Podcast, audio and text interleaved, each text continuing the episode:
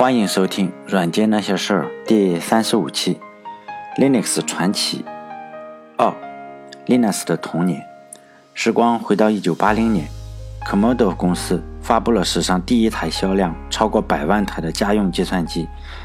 在一九八零年，大部分的计算机都会提供十六 K 的内存，但是这款电脑只提供了三点五 K 的内存。当同时代的电脑都提供了彩色显示器的时候，而这台电脑只能接上电视，显示每行显示二十二个字符。为什么这样一台远远落后于时代的机器，竟然卖了上百万台呢？答案就是便宜。当同时代的电脑售价高达三千美金的时候，这台电脑的售价是二百九十九美金，便宜就是王道。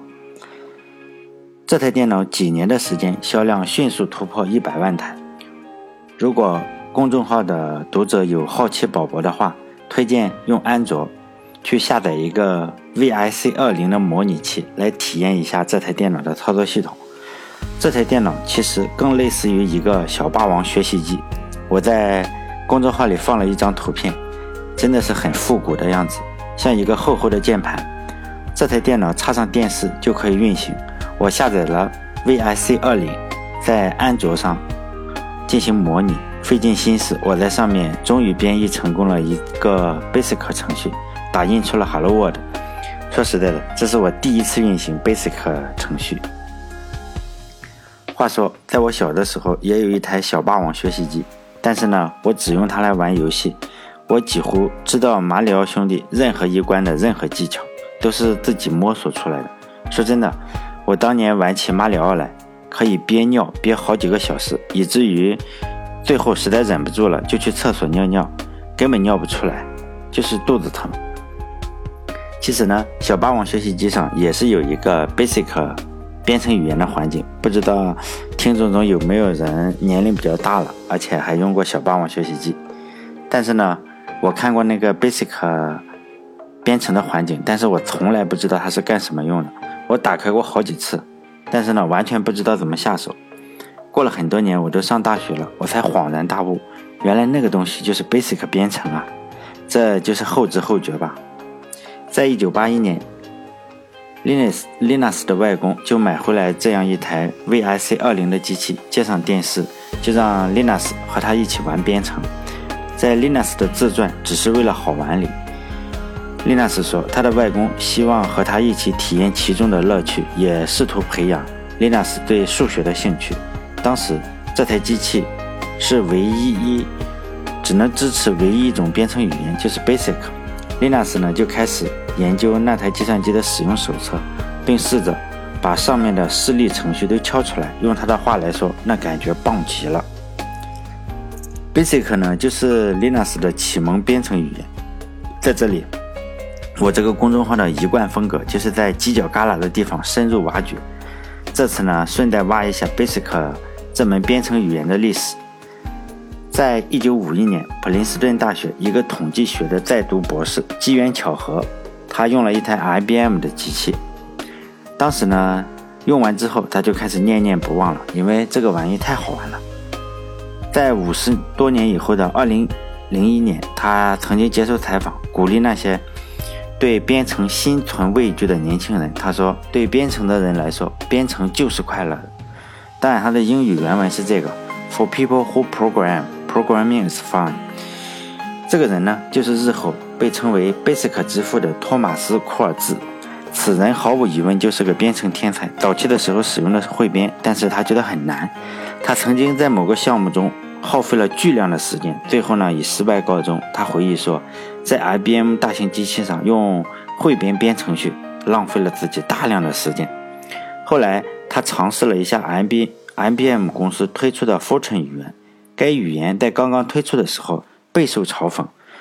这个以后有机会，我想再做一期 Fortran 语言的历史。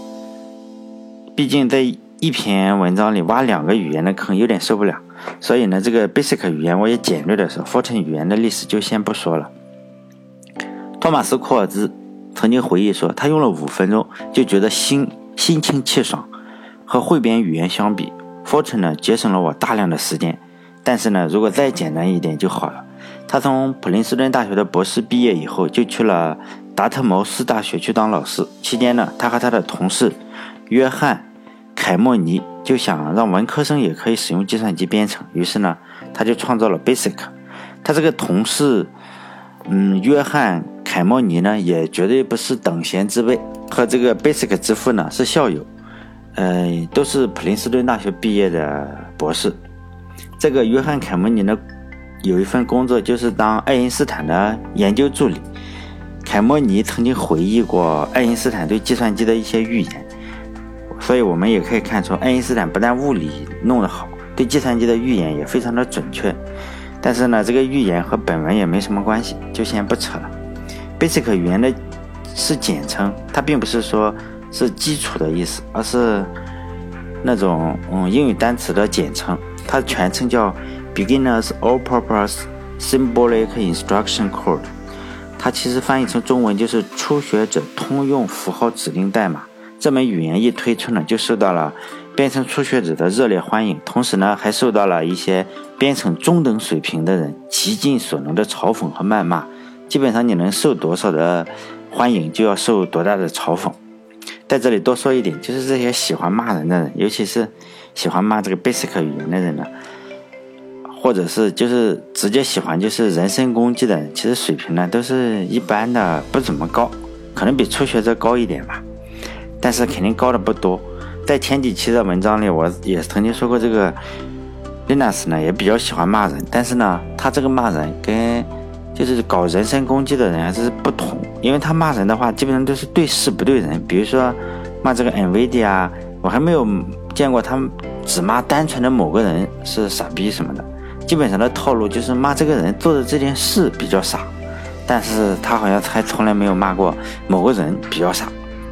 在我们这边互联网上吵架的，基本上都是直接对人不对事嘛，很多都是这样，当然也有对事的，比较少。但是呢，Basic 的命就比较苦了，因为就是在这个新生语言呢。包括现代还是受到嘲讽，这个嘲讽可以拉一火车了。我觉得这些嘲讽 Basic 的应该都不怎么厉害，都应该算是菜鸟。我看过网易那个公开课上有一个课程，哎，那个教授就自嘲说：“哎，我就是学的 Basic，就大部分人都说我一学了 Basic，这个脑子就坏掉了。”其实他当然是在自嘲了。就 MIT 的一个编程的课，我还看过。但是呢，Basic 出现以后，马上就有人发现了商机。在 Basic 推出不久呢，市面上就有的 Basic 版本就已经几十个了，包括苹果、微软都有自己的 Basic 版本。初学者呢也非常喜欢这个语言，比如说微软的 Microsoft Basic 就是微软的第一个商业化的产品。这个产品真是取得了巨大的成功。在这里，我再推荐一本书啊，叫《Inside Out》，Mac，嗯，Microsoft。In our own World，就是说，如果有人因为我英语读的也很烂，如果有人看我微信公众号的话，可以把这个输进去，然后一搜，这是一本书，不知道有没有中文版？因为我曾经有一段时间就特别喜欢看英文版，结果大学大概看了又又读研究生又读什么的，后来英语还慢慢的变得比较好一点点了，当然比比较厉害的还是差很多，但是看技术书问题不大。所以我也希望大家，如果是程序员的话，真的把英语搞得好一点，还是有一些作用吧。比尔盖茨就曾经在那本书里就说了，Basic 一直是我们成功的法宝，就是说对我们就是微软嘛，就因为这本书是讲微软的故事，可见就是 Basic 在盖茨心中是非常崇高的地位。比尔盖茨呢，让 Basic 语言在 4K 的内存里就流畅的运行，他多次说过这件事情。他说，在他所编写的所有程序中啊，Basic 是最让他感到自豪。在这再说一个花絮，就苹果公司呢也有自己的 Basic，当时呢沃兹就写的是 Basic 的解释器，但是呢他一直不让 Basic 支持这个浮点数的运算。当时乔布斯就催他了很多次，沃兹呢也不怎么理他。呃，沃兹可能是苹果公司唯一就是敢不理乔布斯的。乔布斯呢也从来不骂沃兹。乔布斯还是很佩服沃兹的，他曾经说过：“反正这一切都是沃兹弄出来的嘛，随他怎么搞了。”然后呢，当时乔布斯就和盖茨是认识了，即使不算朋友的话，也算是熟人，就求助盖茨问他能不能帮忙写一些代码，让苹果的解释器，就是 Basic 解释器支持浮点运算。然后比尔盖茨就答应了，就订好机票赶过来。写完之后呢，第二天就订机票就回去了。所以说呢，比尔盖茨的代码水平也是比较高的。对了，这时候我突然想起了，国外有一还是嗯，Quora 上面有个比较热门的问题，就是说比尔盖茨这个代码水平怎么样？大家可以搜一搜，非常的厉害。很多人就说他这个的代码水平厉害的非常厉害。好了，现在我们再来说 Linux。Linux 说呢，他最初写的代码和初学者也没什么两样，都是显示一行字符串。他记忆中呢就显示了一个 Hello，然后呢 Basic 就跳转，不停的就循环那个 Hello。嗯，我在那个装了一个 VRC 二零这个模拟器，我就在上面弄了一个这个东西。哎，大家可以试试，有人喜欢的话就搜一下模微软的模拟，就是不是安卓的模拟器就可以。安卓手机的模拟器，如果按照就是 Linux 自传中的记录呢，他的妹妹萨拉呢，则提供了另一个版本的故事。他的妹妹说，Linux 修改了代码，然后让显示器上无休止的显示一行字，就是萨拉是最棒的。他年幼的妹妹对这件事情还非常感动，但是 Linux 表示呢，哈，他早就把这件事情忘得一干二净了，他根本不记得。当时。芬兰的孩子有很多是热衷于体育运动的，比如说踢足球啊、打篮球啊。后来林纳斯的父母离婚了，但林纳斯表示，好像在欧洲啊，尤其在他们这种国家里，芬兰这种国家里，离婚没什么影响，对孩子没什么影响。他依旧能够经常见到他的父母，想跟谁住就跟谁住。在这里呢，我得对这个。欧美人这个离婚的价值观表示十分的赞赏，尤其是欧洲啊，他说的这个芬兰、美国好像还不是这样。以我的以我了解的信息，就在咱们中国这边就更差了。如果咱们中国这边你一旦离婚的话，这个孩子如果判给了某一方，另一方想见到他就非常的难见到，就孩子就会受到非常大的影响，因为就整个家庭就不健全了。就所以这件事情也搞得我这种三十五岁的老男人根本就。不敢想离婚的事情，毕竟你还得顾及孩子的感受，是吧？所以这一点一定要向欧美人学习。你看这个 Linus 的父母就离婚了，对他什么影响都没有，还是想住谁家住谁家。当然了，他主要还是想住外公家，因为外公家他主要有电脑嘛。但很可惜的是，在教了 Linus 四五年电脑以后，他的外公就中风了。中风以后，随后就去世了。他的。外婆在她的嗯外公中风以后，也就得了一种，按目前的话来说，我认为应该是老年痴呆症，就经常忘事，然后就去公立的疗养院去住了十年左右。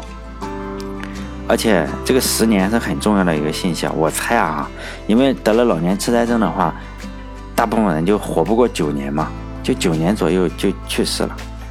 在这十年中呢，丽娜是有时候就跟他爸爸住，有时候跟他妈妈住。他的妹妹也是一样，就是想跟谁住就跟谁住。就在他的外婆住进疗养院以后，他的妈妈就住搬进了他外婆的房子里。在 Linus 的自传里，他就说嘛，在他家离婚以后还是比较窘迫的。幸好他外公当年的活着的时候是比较有钱，毕竟是教授，应该是比较有钱。他妈妈就拿不出钱来的时候，要么去抵押股票，要么就去让 Linus 去跟他的外公要钱。他在搬到他外公家以后，就选了一个小的卧室，因为大最大的卧室已经被他的妹妹选了。他在一个小的卧室里挂上了厚厚的窗帘，挡住阳光。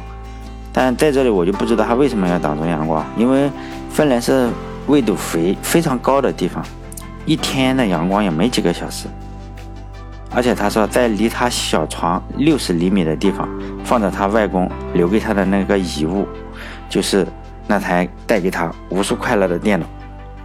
好了，这期的节目就到这里，下一期再接着讲 Linux 的传奇。